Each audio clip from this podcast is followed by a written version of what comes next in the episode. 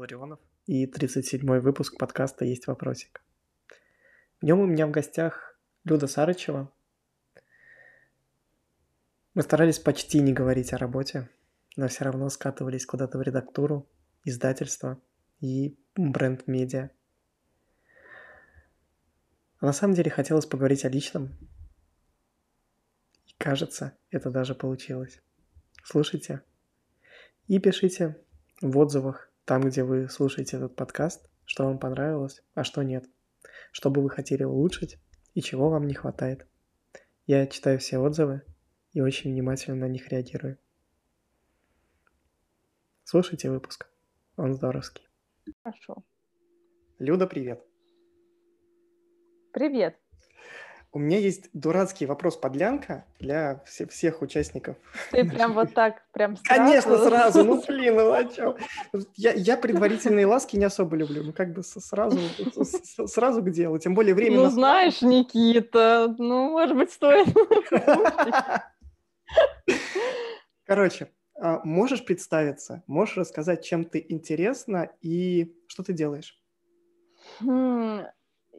Э, вопрос, э, как представиться, для меня всегда э, сложный, а со сложных вопросов нельзя начинать беседу, потому что ну, обычно я представляюсь как сейчас в последнее время представляюсь как автор книги «Уступите место драме», но если ты просто автор книги и ты ничего больше не делаешь, ты просто пишешь книги, такой, такая вот работа у тебя, то это как-то звучит не очень.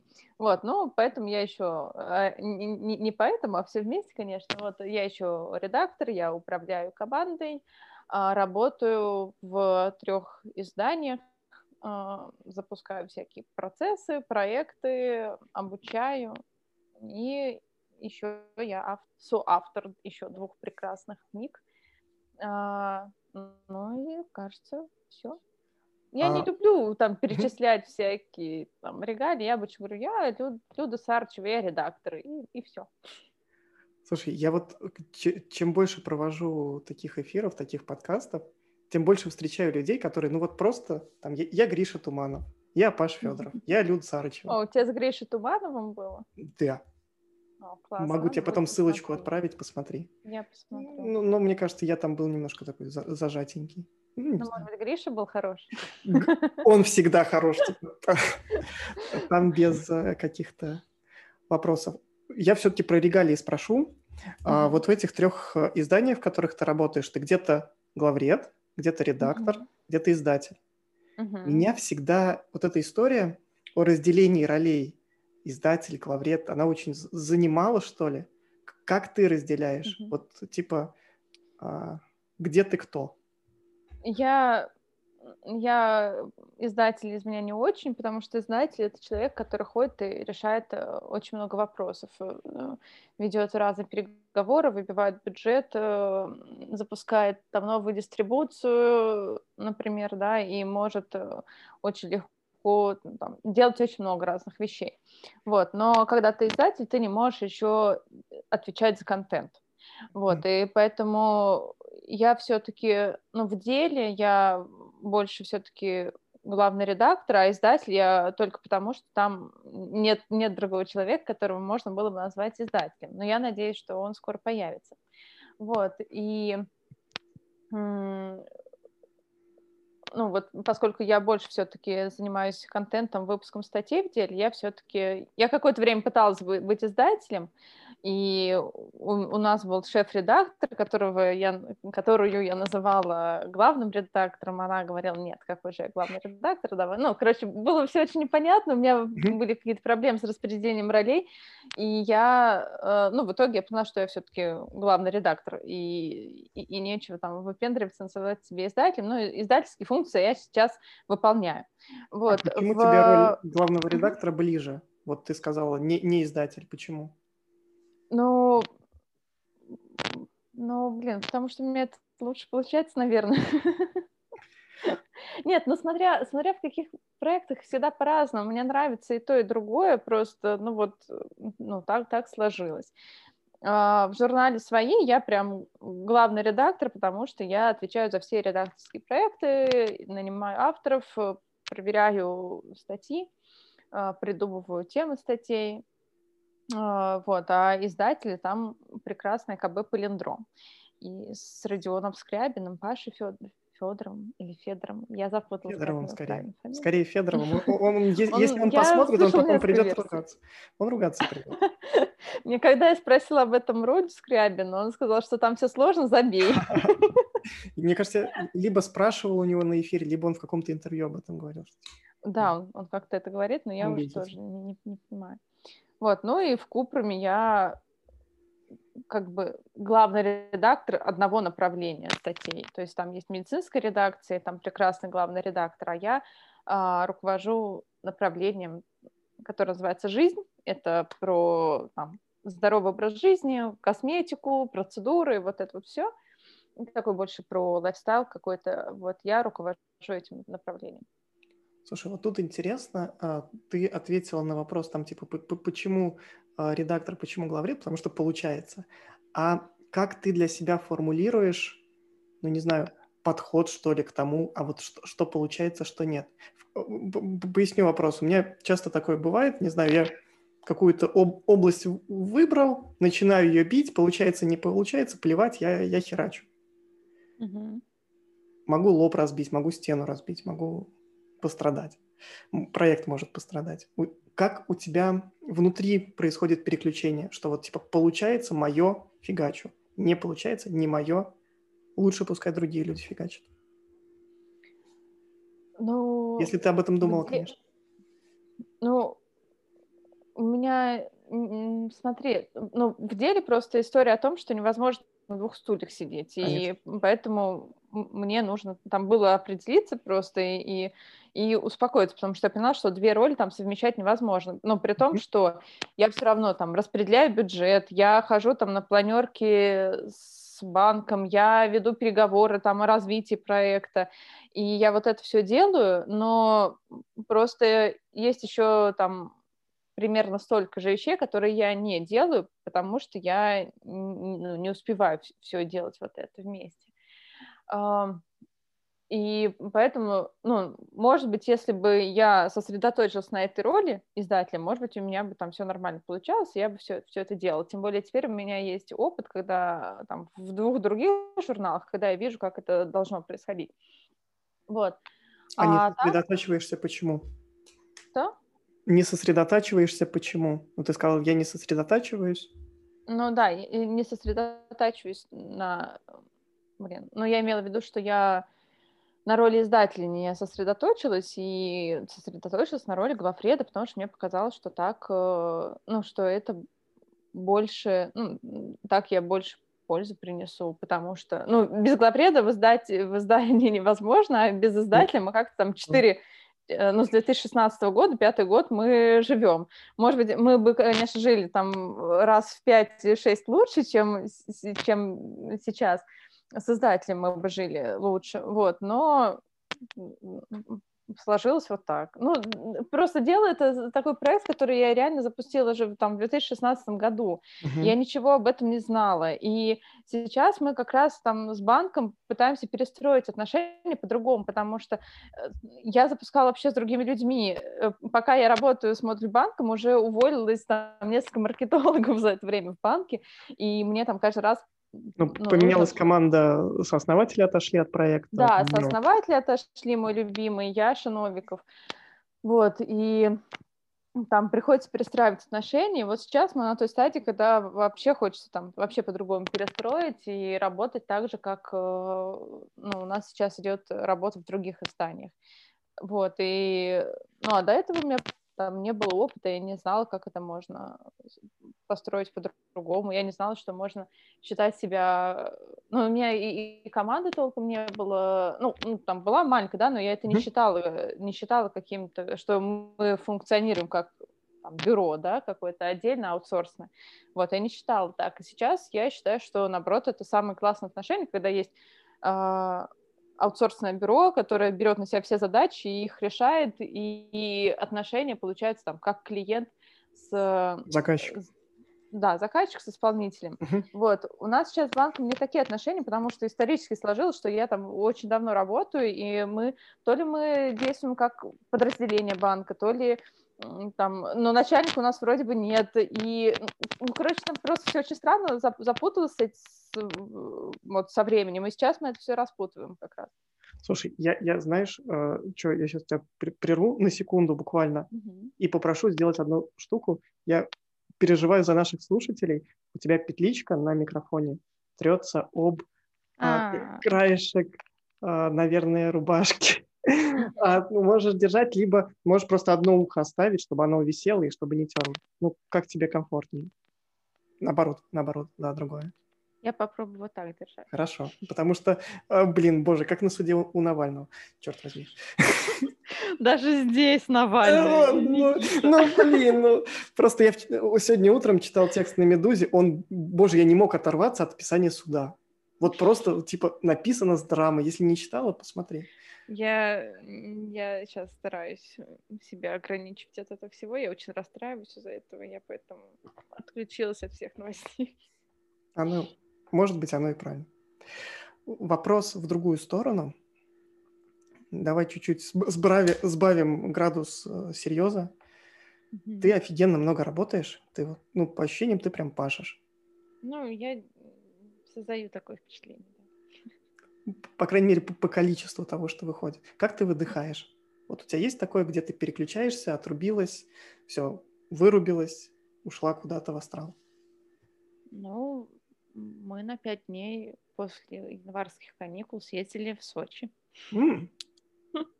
Ну, я не работаю в выходные, прям, ну, я в субботу практически вообще не работаю, не подхожу к компьютеру. В воскресенье могу чуть-чуть поработать с какими-то там своими штуками спокойно. И я просто стараюсь не уставать. Ну, то есть, чтобы мне не надо было прям выдыхать. Все, я запарилась, надо выдохнуть. Я стараюсь не уставать просто.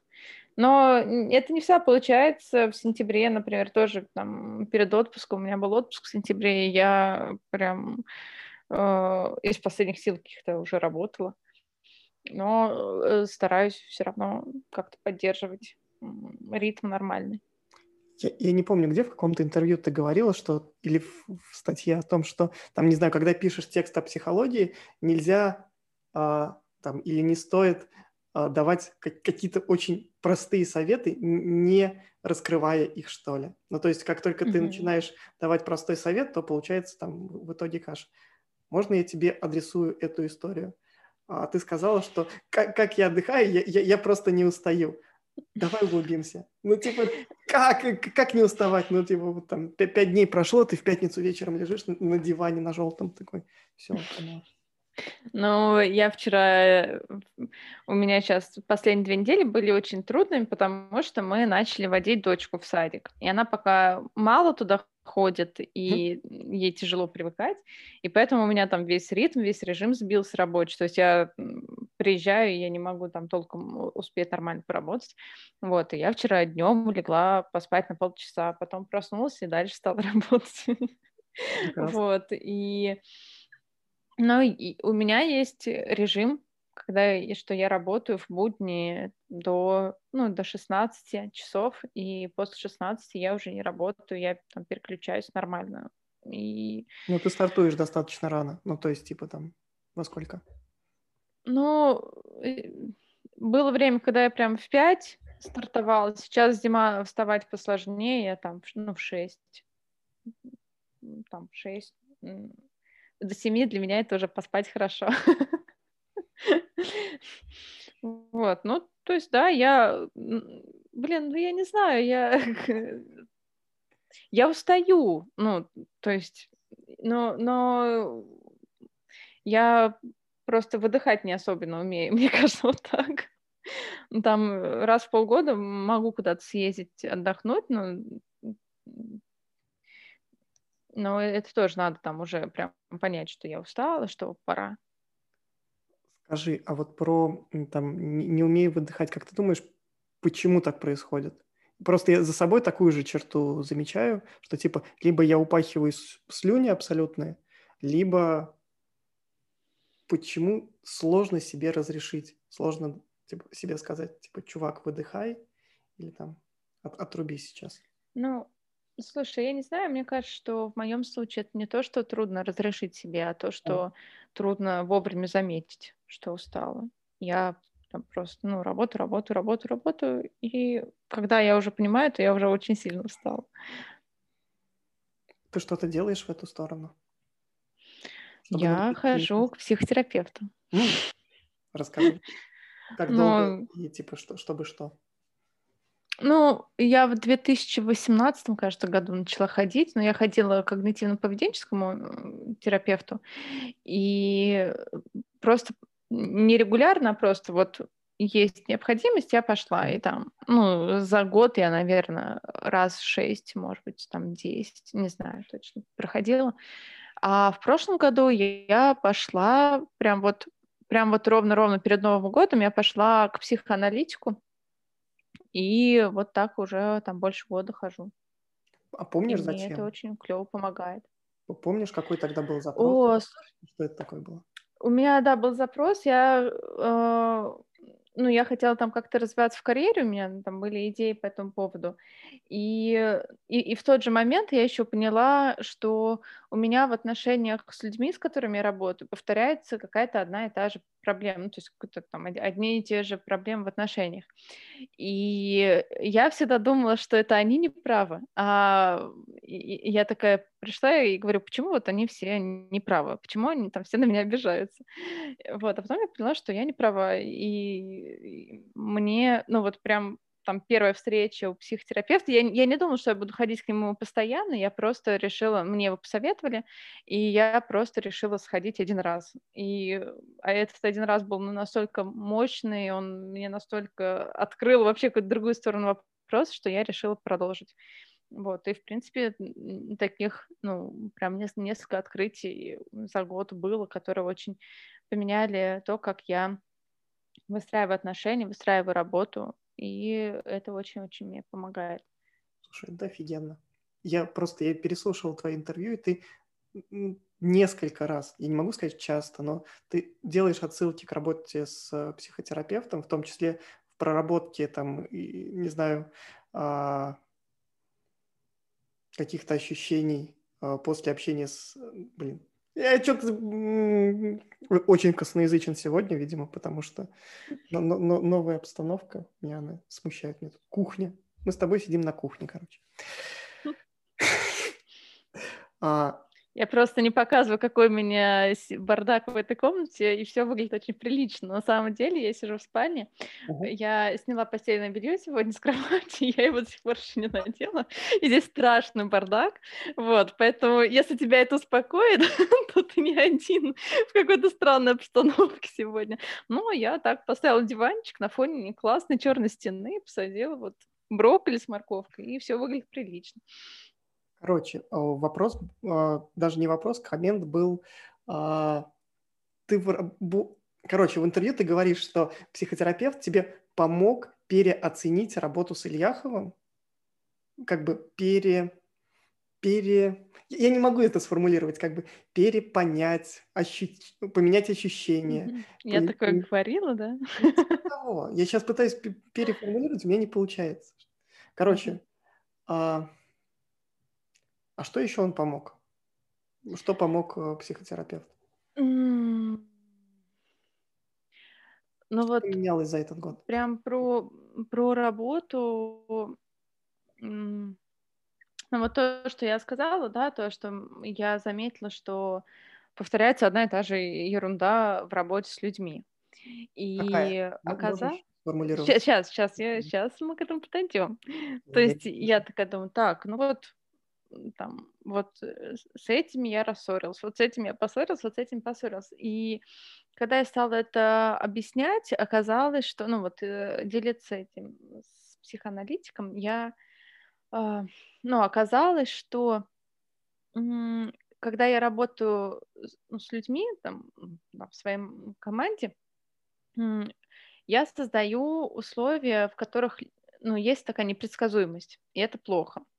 Потому что я могу сделать так, что ко мне человек приходит с какими-то вопросами, и я говорю, ну, здесь надо делать вот так. А Он делает так, как я сказала. Проходит две недели, он приходит, говорит, Люд, вот смотри, вот эта задача я сделал вот так. Я говорю, нет, тут вообще все не так надо было делать, давай все переделывать. И, или я говорю, смотри, ну вот эту статью ты напишешь, я ее не буду проверять, пиши сама как хочешь. Вот, а потом статья выходит, и я говорю, блин, что за фигня? Почему ты вот так? Э, что, как, как вообще можно было так написать? И причем я же всегда, ну, у меня всегда было ощущение, типа, я вообще не должна тут ни с кем сюсюкаться, сами вы взрослые люди, я никому тут сопли вытирать не буду. И давайте, типа, впахивать. Кто заинтересован э, в каком-то росте, тот будет впахивать и там стерпит все что угодно. Вот, но и в итоге я поняла, что это неправильно, что людям некомфортно, что когда людям комфортно, они работают гораздо спокойнее, и отношения гораздо лучше. Вот, и я стала выстраивать, ну, я прям предсказуемость стала просто прям главным принципом для в работе у меня, потому что, ну, вот я даже нам своей команде написала, записала видео, где рассказала про принцип предсказуемости, что все, это наше главное правило. И теперь, во-первых, я теперь знаю, с какими людьми мне будет проще работать. Ну, то есть, если там человек ко мне приходит, я знаю, там, получится у нас нормально работать или нет. Вот, и э, поэтому я сразу выбираю тех, с кем мы сможем строить какие-то хорошие, там, долгосрочные отношения. Э, я лучше распределяю роли, то есть я не даю человеку лишних ожиданий. То есть раньше я, например, ну вот у, я уже там коротко сказала, да, про шеф-редактора в деле, это Дуня была, Дуня Шиламова, вот, и э, я ей говорила, Дуня, ну вот ты главред, там делай, что хочешь, я буду издателем. И потом я приходила и все равно вмешивалась там во все, что она делала. И с одной стороны, я сначала сказала, делай там все как хочешь. Потом я видела, что она делает что-то, что мне не нравится и не близко, и я приходила и в это вмешивалась. И, естественно, там от этого было ужасно некомфортно. И ну, это, это как раз непредсказуемость. То есть я сначала обещаю одно, потом делаю другое. Вот, и сейчас я не обещаю лишнего, то есть я очень очень строго слежу за тем, что я говорю, как, как я делегирую там, задачи. Вот, я узнала такой принцип, что делегировать можно либо задачу, либо полномочия. Если ты ну, делегируешь полномочия, то ты говоришь, вот, делай как, как угодно, вот только нужен такой результат. А если ты делегируешь задачу, то ты говоришь, вот надо сделать это, это и это. И в разных случаях это по-разному работает, ну, то есть там в разных случаях разное нужно, там, в зависимости, да, от, от задачи. Вот, и я это узнала, я стала гораздо лучше распределять, э, ну, вот эти роли э, распределять. А, и еще у нас все сейчас держится на инструкциях. То есть, если раньше, например, в деле могло быть такое, что я и Дуня, мы проверяем одну и ту же статью, то Дуня пишет одно, потом я прихожу и пишу в комментариях что-то вообще противоположное. И автор не знает, кому верит. То есть э, то ли делать, как Дуня сказал, написал, то ли делать, как я. И это ну, там все время люди терялись и не знали, как правильно поступить. Вот. Сейчас у нас эта ситуация там полностью исключена.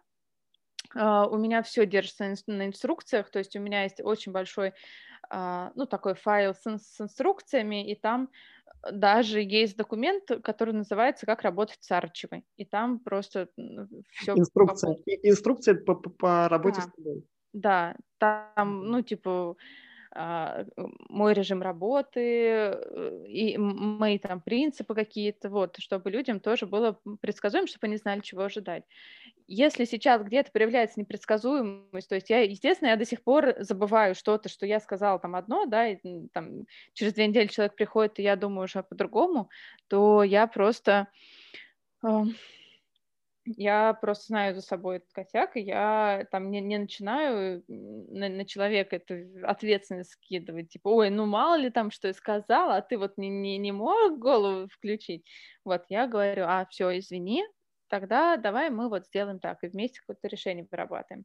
Вот, и сейчас у меня там просто максимально предсказуемая среда, в которой классно работает, и кажется, все очень хорошо себя чувствуют ну, судя там по тому, как мы общаемся, судя по тому, что мне девчонки говорят, кажется, что вообще все классно. Но мне сейчас, по крайней мере, прям безумно комфортно, никаких нет ни конфликтов, ничего. Ну, то есть мы прям все как-то хорошо решаем, и часто, если у кого-то возникает какой-то вопрос, то часто на это уже есть ответ в инструкции, и все. Слушай, тут интересная штука.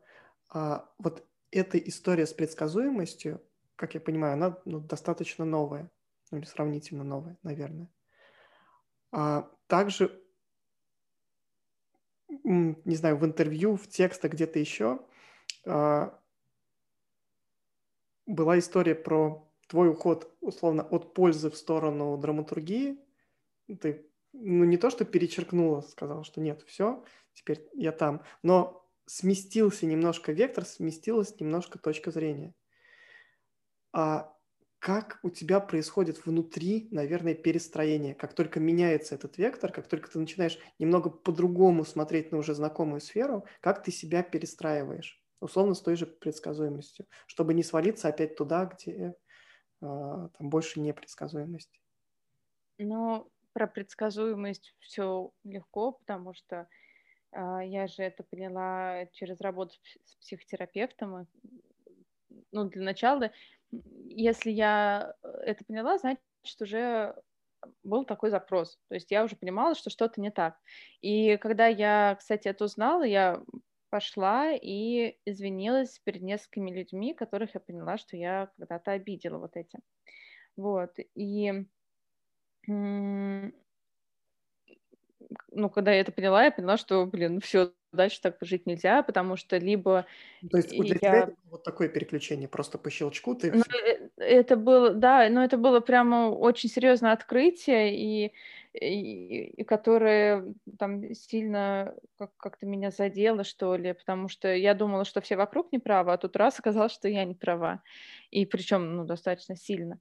Мне прям, я стала вспоминать очень многие ситуации, как кого обидела, и ну, мне стало от этого не по себе, я захотела это исправить. И просто поэтому очень легко я это исправила. Я э, стала гораздо более деликатной в комментариях, например, в критике. Я стала больше вообще уделять внимание людям, с которыми я работаю. А, я, ну, я не считаю, что ты сисюкаешься, да, но я думаю, что когда ты ну, признаешь, что чувства другого важны, то ну, там, другому человеку это комфортнее и работать так лучше, потому что когда ты думаешь, да плевать, там, пусть сам как-то справляется, то и, и работать труднее. Вот, а мне стало приятно создавать такую атмосферу в команде, чтобы всем нравилось работать. Вот я, ну, там, трудно, да, сказать. Я могу, конечно, сказать, типа, у меня классно это получается, но я, я же точно не знаю, но, судя по всему, там нормально. Но, может быть, там пройдет еще полгода, и будет еще какое-нибудь открытие, когда мне казалось, что все хорошо, а, а оказывается, что нет. Вот, но, к счастью, я, у меня сейчас есть инструменты, чтобы какие-то эти вещи отслеживать. Вот, про драматургию, да, ну, не знаю, да не, ну, не, не было такого прям перехода, и я до сих пор топлю за пользу. Просто я думаю, что в пользу может добавить интересы, и это никому не повредит, и будет классно, будет еще класснее, чем просто полезно. То есть Тут, тут не нужно было, не нужно было как-то там супер переключаться, просто накапливался опыт, накапливалось знания, то есть мы сделали рассылку не диван с Людвигом, и просто благодаря этой рассылке там как раз я и узнала про драматургию и включение интереса. Потом статьи начали писать э, разные, там, разного формата, с разными историями, и тоже стало понятно, что но не только польза влияет на то, как читатель читает, воспринимает. Вот это просто все там с опытом потихоньку приходило. Просто тогда это ну, можно рассмотреть как два отдельных кейса. В случае с э, предсказуемостью это было вот такое быстрое переключение, здесь это просто накопительный эффект. Как тебе ну, самой легче трансформироваться? Вот в этом накопительной какой-то истории? Или вот просто переключаю все, я так больше не делаю, теперь делаю вот так? Ну, блин, Никита, ты так спрашиваешь, но выбора же нет. Ну, так э, в одном случае получилось так, в другом по-другому. Ну, э, где-то э, там переключение растягивается на, на долгий срок, и там ты адаптируешься постепенно, а где-то ты тебя там просто в воду окунают, и, но зато ты очень быстро принимаешь какие-то там новые решения, и, и ты видишь очень быстро какой-то результат. Вот, ну, везде по-разному, и главное, чтобы это было эффективно как-то, и все. Ты как сейчас оцениваешь и историю с а, предсказуемостью и с историей с драматургией? Я думаю, что это вообще ну, лучшее, что могло случиться в моей жизни, потому что ну, с предсказуемостью. И то, что я пошла вообще к психоаналитику, я сейчас думаю, что если случится когда-нибудь такое, что у меня не будет денег, то я буду скорее тратить не на еду, а на психоаналитика. Вот. Ну, потому что это очень меняет жизнь. Это дает какие-то супер инструменты, возможности, чтобы, чтобы быть счастливее, чтобы быть эффективнее, чтобы не терзаться из-за каких-то там вещей, чтобы какие-то старые вещи не влияли, там, обиды из детства не влияли на то, что происходит сейчас. Это супер просто. Вот, а про драматургию, ну, это книга, а, это лучший вообще проект, э, мой самый любимый из того, что есть сейчас. Это очень, э, и ну, для меня это очень важно, я очень дрожу этим. Я сейчас попробую подсветить один, не знаю, маленький инсайт, который у меня был из твоих интервью. Мне кажется, тебе по-прежнему важна ну, не оценка других, что ли, а то, что о тебе могут думать другие люди. Сейчас можешь меня поправить, может сказать, что, типа, Никит, ты что за чухню вообще гонишь? А, ты очень долго и подробно у Паши а, последнем подкасте рассказывала про то, как отправляла книги, отправляла Познеру людям, которых уважаешь. Да. Почему для тебя это важно? Почему важно, чтобы они получили эти книги? Ну, Ага. смотри, ты абсолютно прав. Мне важно мнение других людей. Мне важно, чтобы меня все любили. И, ну, я, я не вижу в этом чего-то плохого. Это, ну, наверное, для меня не очень хорошо, но я же над этим работаю, правда. Главное, важно это понимать, не отрицать, не, не говорить, что нет, мне вообще на всех там плевать, когда на самом деле не плевать. Ну, на самом деле, чем больше человек говорит, что ему плевать на других, тем больше ему э, важна вообще оценка других. Вот, потому что если бы ему была не важна, то, ну, зачем туда вообще об этом говорить? Вот, конечно, мне важно, мне приятно, что я публикую какие-то сторисы о книге, мне пишут читатели, поддерживают, и ну, без этой поддержки, мне кажется, я, я не уверена, что я бы дошла до конца и, и могла бы там бороться за свою обложку и вот это все выдерживать там, ну, было очень трудно на самом деле. Вот, и мне это помогло. Вот. А, мнение других людей важно, потому что я об этом разговаривала с Людвигом Быстроновским, он классную трактовку этому дал, э, потому что драматургия, ну, ну, кто я такая, чтобы писать драматургии? Я же там не писатель, не, я не ставлю спектакли в, в театре. Я вообще, ну, немного не из этого мира. А тут я беру и пишу о драматургии. Это немного, э, ну, так, самонадеянно. И если я хочу попасть в этот мир, то я должна получить разрешение от разных людей, которые уже в этом мире. И там Познер это как раз ну, один из тех людей, которые в этом мире, чье слово может э, дать, э, дать разрешение мне войти в этот мир, там, в какой-то, выйти на какой-то новый уровень. Э, ну, там не только поздно, на самом деле. Я же отправляла еще книгу э, Саши Денисовой. Это, это современный драматург. Я скоро пойду на ее спектакль, но, но ну, вот новый, он в декабре, кажется, вышел. Вот. И если я получу разрешение от этих людей, я просто буду себя чувствовать очень хорошо. То есть это для меня будет значить, что книга не просто там, для копирайтеров, да, а что она действительно э, хороша в своей матчасти, что там э, это то, что могут признать люди из мира драматургии и ну, того, того, что для меня кажется было закрыто. Вот. Я до сих пор не знаю, открылось мне это или нет, потому что Познер мне не ответил. но, но, но еще и книга не вышла. Я просто ну, сейчас наблюдаю за тем, что происходит. А насколько тебе важно это разрешение? Ну, то есть, типа, а если его не будет, если Познер не ответит, если никто из драматургов скажет, что мы не разрешаем, Люд, не ходи сюда, все, стоп. Ну, я, наверное, погрущу.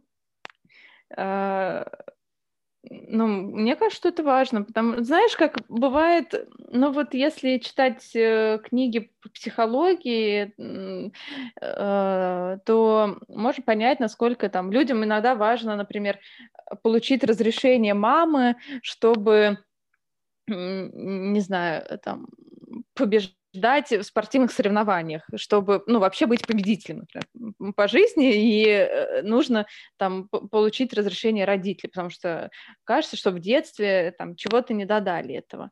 Вот. Бывает, и есть какие-то авторитетные фигуры, от которых хочется получить разрешение. Но вот там, для меня Познер такая авторитетная фигура. Если он скажет, что все, книга классная, то э, класс, я получила разрешение. Но просто не факт, что мне это поможет, не факт, что это мне даст какое-то удовлетворение. И ну, э, это же там, ну, какие-то там личные пунктики, с которыми надо просто работать. Вот. И но если там ну, не ответит или ответит, что, ну, да, если Познер скажет где-то, что книга говно, то, то я это прямо повешу на сайте крупными буквами там на, на первом экране, потому что, господи, Познер сказал про мою книгу, это же тоже круто. И ну, поэтому там, посмотрим, что будет. Мне тут и интересно э, такая еще штука, может быть, она э, для тебя будет каким-то успокоением, мне не звонил Познер, как бы тут нет прямой линии. А, мы говорили на очень похожую, а, на очень похожую тему с Ваней Замесиным. Ваня делает мету, сервис подбора психотерапевтов. Ваня известен в фейсбучках и интернетиках. Когда-нибудь он придет на этот подкаст, наверное. Не знаю, может придет. Короче, а, мы с ним говорили о том, для кого важно делать продукт. Если ты делаешь продукт условно для тусовочки, что я под этим подним, понимаю, что я в, в том разговоре понимал. Ну, условно, там, когда ты делаешь фильм а, для того, чтобы он взял Оскар, ты делаешь очень специфический фильм. Ну, типа, ты понимаешь, что его будет, будут оценивать какие-нибудь там а, академики, у этих академиков а, будет список таких же точно фильмов, и они будут из них выбирать.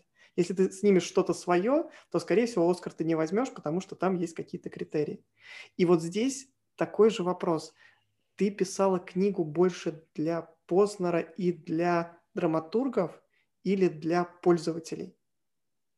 У меня ни то, ни другое. Нет. Я писала ее для себя, мне было важно. То есть про Познера я думала уже, когда книга ну, там должна была выйти в октябре, и когда когда я поняла, что книга не выйдет, и я думала о том, а, как там, кому бы классно было отправить, чье мнение мне хочется получить. Не то, что мне важно отправить кому-то, чтобы об этом там, написали и, и попиарили, вот, а кому мне хочется отправить книгу, чье мнение мне было бы интересно. Вот, я об этом задумалась только, когда книга уже была готова.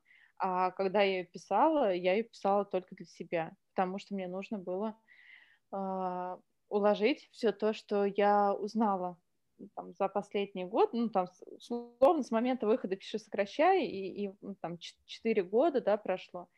Вот, и мне это нужно было все уложить в какую-то единую понятную структуру. И я как-то вообще не особенно там думала о том, сколько выйдет, какой будет тираж у книги я э, там заработаю я на ней или нет. Мне нужно было ее написать, но и мне нужно было сделать ее очень классно, потому что мне ну, было важно сделать какую-то классную книгу, которая вообще будет, э, от которой будут какие-то очень правильные ощущения, когда ее открываешь. Подожди, подожди. Да. А, ну ты, ты же могла это все выложить, там, не знаю, условно, в бложек, в телеграм-канал, куда-то еще. Ну да, ну зачем?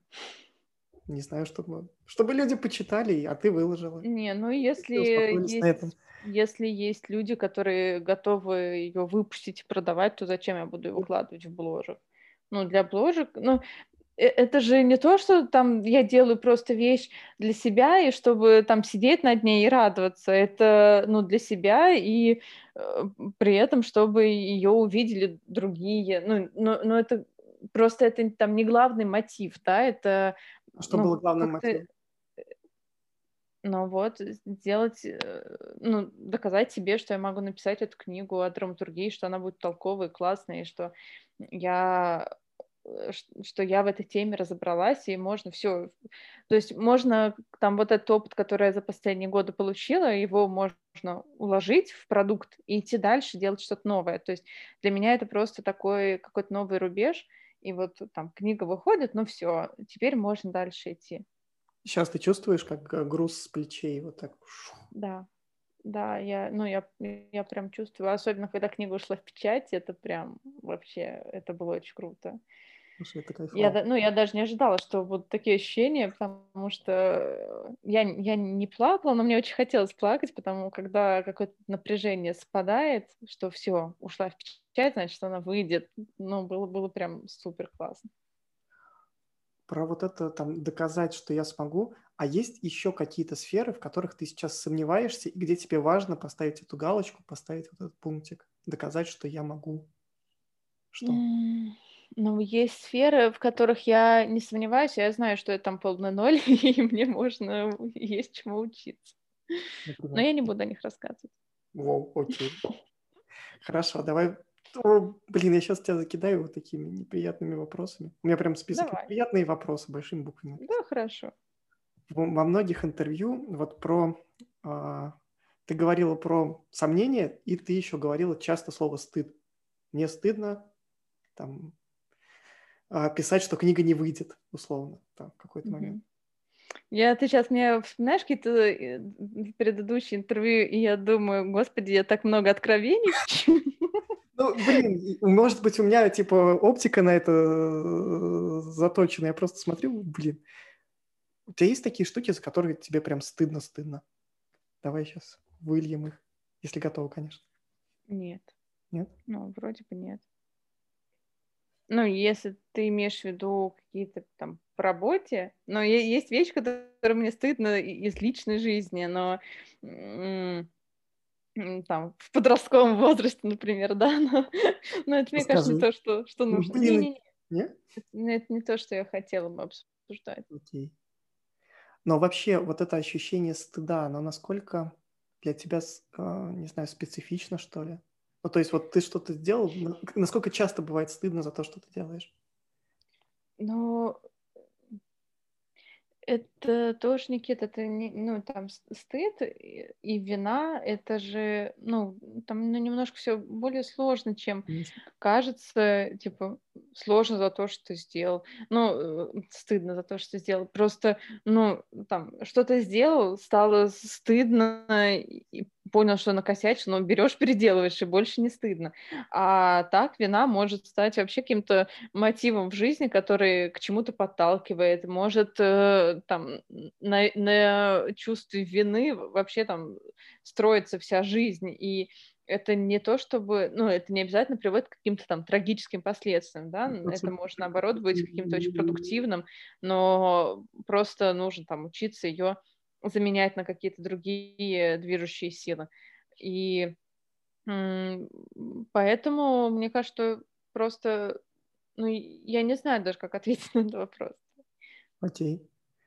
А про вину, а, мне вина кажется, ну вот я, я тоже как бы работаю с терапевтом, но работаю сильно меньше, наверное.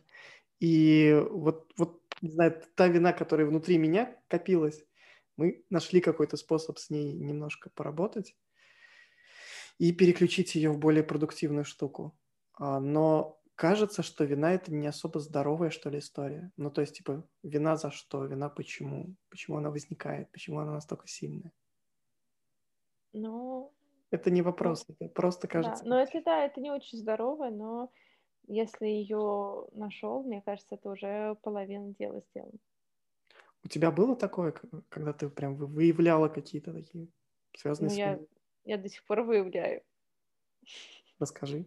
Если, если... Нет, ну зачем? Ну, Интересно. Каких-то хочется очень личных тем касаться. Ну нет, я это все с психотерапевтом обсуждаю, выявляю, и все то, что я там могу рассказывать, я рассказываю. Про вину это там ну, большая тема, которая меня очень а, ну, там, для меня сложно, и я не могу ее вот так просто там, обсуждать, тем более на публику. А, по крайней мере, если не касаться конкретики, что ты делаешь, чтобы это чувство использовать, ну, не то, что там в свою пользу, перевернуть ее в более практическую штуку? Ну, я ничего не делаю, оно само как так складывается, что оно там, что оно становится там движущей силой. Вот, то есть я, я же, блин, когда просто там твоя деятельность какая-нибудь строится на чувстве вины, ты же не понимаешь, ты же не думаешь, что, о, я вот виноват за то, что я вот там, э, не знаю, в детстве делал, да. и я виноват, и теперь вот, чтобы откупиться, я буду делать хорошие дела. Ты это так не, де... ну, не, не анализируешь, пока ты не пойдешь к психотерапевту, ты просто делаешь хорошие дела, и все, и ты не понимаешь, что, на, на чем это все держится. Вот. А потом, когда понимаешь, тогда уже, ну, ты тоже не специально перестраиваешь. Типа, ну все, я понял, я больше не буду чувствовать себя виноватым. Давайте будем на другом чем-то работать. Вот, ты просто постепенно перестраиваешься, там, учишься, овладеваешь какими-то инструментами, работаешь над собой, и все. Что-то мы проговорили про психотерапию прям 45 минут уже. Я уже не работаю в сервисе подбора психотерапевтов. Это, не было нативной. Хотя они могли бы за это заплатить, боже. Мы, правда, продали миру работу с психоаналитиком. Почему психоанализ, кстати? Почему там, типа, не ну, просто, просто порекомендовали психолога, который оказал, что работает в, психо... в психоанализе, и мне понравилось. Ну, это, это не то, что я подумала, надо найти именно психоаналитик. Нет, мне просто порекомендовали а, терапевта, и мне очень понравилось, как он как-то он, ну, ему что-то рассказываешь, и он с какого-то вообще другого угла начинает заходить, задавать какие-то вопросы, о которых ты вообще не думал, без всяких оценок, без всего, но, но такой потом понимаешь что-то по-другому совсем, начинаешь вообще по-другому смотреть на какие-то вещи, и мне это понравилось, этого не было, когда я ходила к когнитивно-поведенческому терапевту, и поэтому я вот уже там год хожу, потому что мне нравится вот это чувство. Я, я боюсь, что сейчас я следующим вопросом как раз чувство бдыщ сделаю ну, у зрителей, хотя нас смотрят люди в Инстаграме. Боже, привет, ребята, здорово. Но, но они почти час смотрят на мою... Слушай, я почему думала, что ты будешь спрашивать о том, почему э, я люблю жить в Москве, почему мне нравится Москва, а живу я при этом в Рязани. Ну, Еще А мы говорим, блин, про чувство вины зачем-то. Короче, я, я вот это спрошу, ты об этом говоришь, по-моему, в каждом интервью или там часто об этом говоришь, что ты там главный твой секрет продуктивности – это условно отсутствие хобби и друзей. Без хобби, без друзей я, я фигачу. А да. не от этого. Ну, типа, почему так? Как, как? Мы, кажется, про это, поэтому большую часть эфира говорили про работу, потому что я, я пытался туда уйти. Почему? Ну, как говорят, если, если работа, если твое хобби становится работой, то ты можешь не работать ни одного дня в своей жизни. Ну вот, и ну, там просто так сложилось, что... Но я хотела, я думала, что, может быть, это после того, как у меня ребенок родился, и как-то стали меньше там общаться с другими людьми но, в принципе, я же до этого много работала. Ну, тогда у меня была работа и какие-то там походы в кино, кафе, встречи с друзьями, а когда родился ребенок, у меня стала работа и семья там заменилась. Вот. Скажи, а ты что-то делаешь вот в эту сторону. Ну, то есть я просто у себя осознал очень похожую штуку в прошлом году, когда у меня ну, вместе с карантином, наверное, резко сократилось количество контактов. Я начал проводить те же самые эфиры, начал как-то пытаться до людей дотянуться, чтобы пообщаться, чтобы не, не замкнуться там, не знаю, в четырех стенах. У тебя есть такое, что вот куда-то туда ну, интенция? Я как-то, в принципе...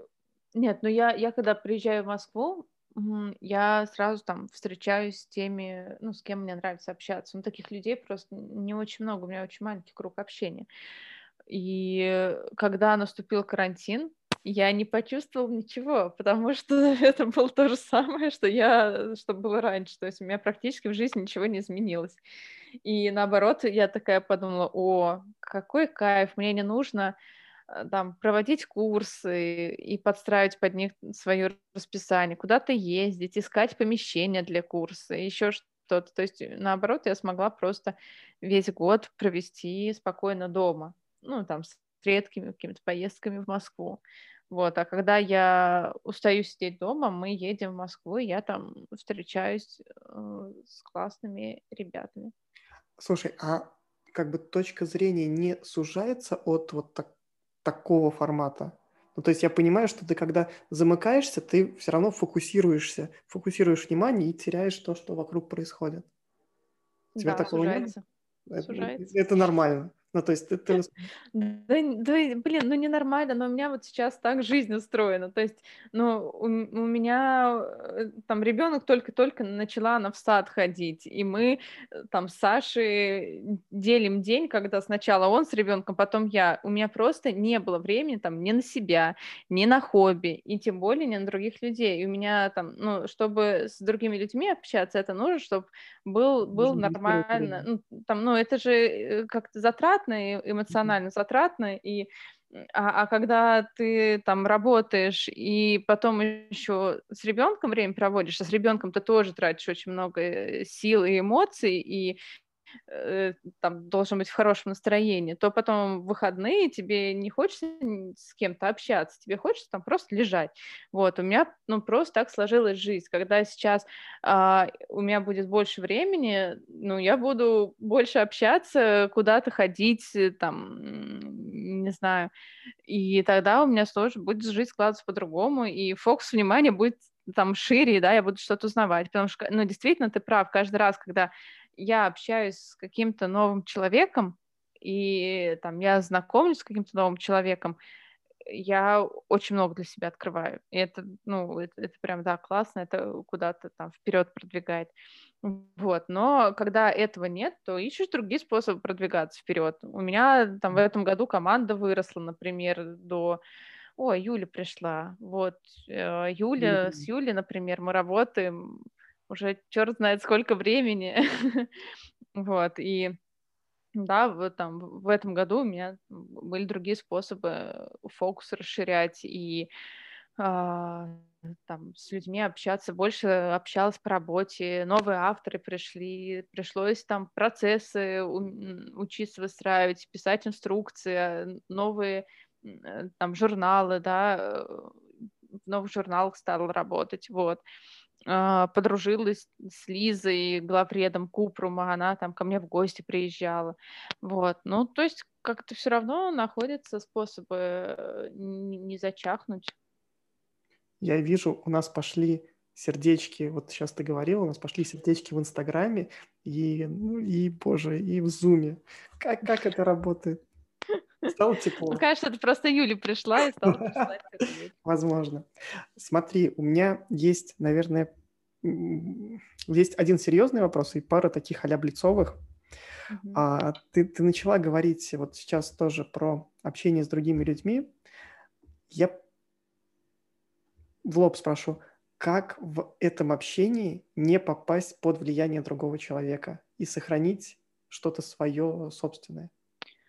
А, наверное, просто не думать, что влияние другого человека это плохо. Почему это плохо? Ну, там, я четыре с половиной года там много общалась с Максом Ильяховым. Это суперский опыт, там многому научилась. А, Людвиг, э, мы с ним знакомы. Вот сколько моей дочке лет, мы с ним столько же знакомы, потому что когда родилась моя дочь, он через месяц приехал в Рязань, и, и я с дочкой пришла там с ним на встречу.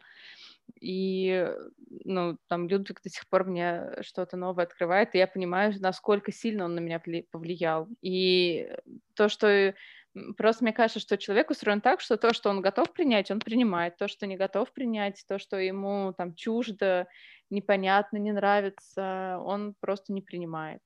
Вот, там, от, от Роди Скрябина много узнаю, от э, девчонок, с которыми работаю, тоже там многому учусь, смотрю, как они там работают, э, что-то новое, там, каким-то новым выводом вместе приходим. Ну, классно. Юля, вон меня, меня обучает феминизму, рассказывает про политкорректность, э, читала, вычитывала параграф в книге про феминизм, и тоже такая, ну, классно. Я сначала, конечно, побесилась, а потом пошла и переписала. Вот. И это, это же неплохо, это классно, что попадаешь под чье-то влияние. А если вернуться к тебе, то Люда из Рязани, она какая? А, ну, Люда, во-первых, не из Рязани, потому ну, что я, я родилась в Литве, Потом мы жили в Омске. Откровение на последней минуте. Блин, кайф. Да, а, а потом мы уже переехали в Рязань, потому что отсюда моя мама, у нее тут семья была, ну там бабушка с дедушкой, сейчас тетя у меня здесь. Вот, и Люда из Рязани нет, потому что я сама толком не знаю, какая Люда. Я каждый, там, каждый год э, что-то новое о себе узнаю. И Люда из Рязани, ну, там, может быть, поэтому я хорошо там, мне хорошо в Москве, мне хорошо в Рязани, мне хорошо там, где я приехала, потому что нет такого, что у меня какая-то малая родина, я к ней привыкла и люблю, и нет, мне хорошо там, где я, где я. Вот и все. И, наверное, это и есть Люда. Боже, вот сейчас сердечки нужны, ребята. Ставьте сердечки в Инстаграме, потому что у меня оно прям вылетает. А, Люд, спасибо тебе. У меня есть пара дурацких вопросов Блица, но я не хочу их задавать. Но их ну, задам. Может быть, попробуем все Я попробую. Почему у тебя только один поток курса прошел? Своего. У меня три их прошло. А три? А потом началась пандемия, а. и сейчас я думаю, как его сделать в, в онлайне. Ты читаешь художественную литературу? Я обожаю художественную литературу. Я не могу читать нон-фикшн, потому что мне это очень тяжело и нудно, а художку я просто обожаю. Сейчас читаю «Щегла» и не могу просто оторваться. Ну, давно было пора это сделать а, быть важной в продукте или понять, как устроен мир? Понять, как устроен мир. Окей. Какие в тебе конфликты? Um... Конфликты быть собой и быть хорошей для других. Сердечко. И последние два вопроса, которые я всем задаю. Первый. Назови, пожалуйста, трех людей, которых позвать в следующий раз. Не обязательно а... всех вместе, конечно. А, здесь, наверное, надо было бы сделать, ну, сказать, чтобы это было политкорректно, там, одного еврея, одного, там, мужчину, одну женщину, там, желательно. Но, не знаю, я бы, наверное, если я не буду редакторов советовать, потому что я здесь очень предвзята, наверное, я бы советовала позвать Лю- Людвига, а, потому что, кажется, это самый умный человек вообще, которого я знаю, самый мудрый, самый спокойный. Женьку Арутюнова. Через вот. год. Он мне обещал в июне следующего года, О, этого 21 Мы с ним уже на связи. Вот, ну, а, у тебя Роди Скрябин был? Нет, был Нет, Паша, Родю можно. Да. А, Родьку можешь позвать, конечно. Вот. Огонь. Спасибо. И последний, как в Яндекс Такси или как в Uber, не знаю, на чем ты больше любишь ездить, поставь этому эфиру оценку от 1 до 5, где один что-то ложовый этот э, водила куда-то не туда привез, и 5 нормально. Ну, я просто думала, что мы будем меньше говорить про психотерапию, поэтому и, и мне было ну, не знаю, с одной стороны, я просто не была к этому готова. Вот, а так э, душевный разговор, как бы за душевность 5, но за темы, поднятые в эфире, которые ну, мне не очень хотелось говорить, наверное, тройку. Вот, но если зрителям понравилось, и им это было важно, и им что-то открыло, то, ну, господи, ради бога, мне не жалко. Самое главное, чтобы зритель был доволен. Ребята, да. ставьте сердечки свои в Инстаграме, пишите а, пишите в Zoom. И после того, как этот подкаст будет опубликован, ставьте лайки, колокольчики, нажимайте там, все-все, все вы знаете. Люд, спасибо тебе, было угу, клево. Спасибо, что позвал. Я бы с тобой говорил и говорил, но я побежал дальше. Поэтому я просила полтора часа, но потом все поменялось. Ладно, пока-пока. Пока. Хорошего вечера.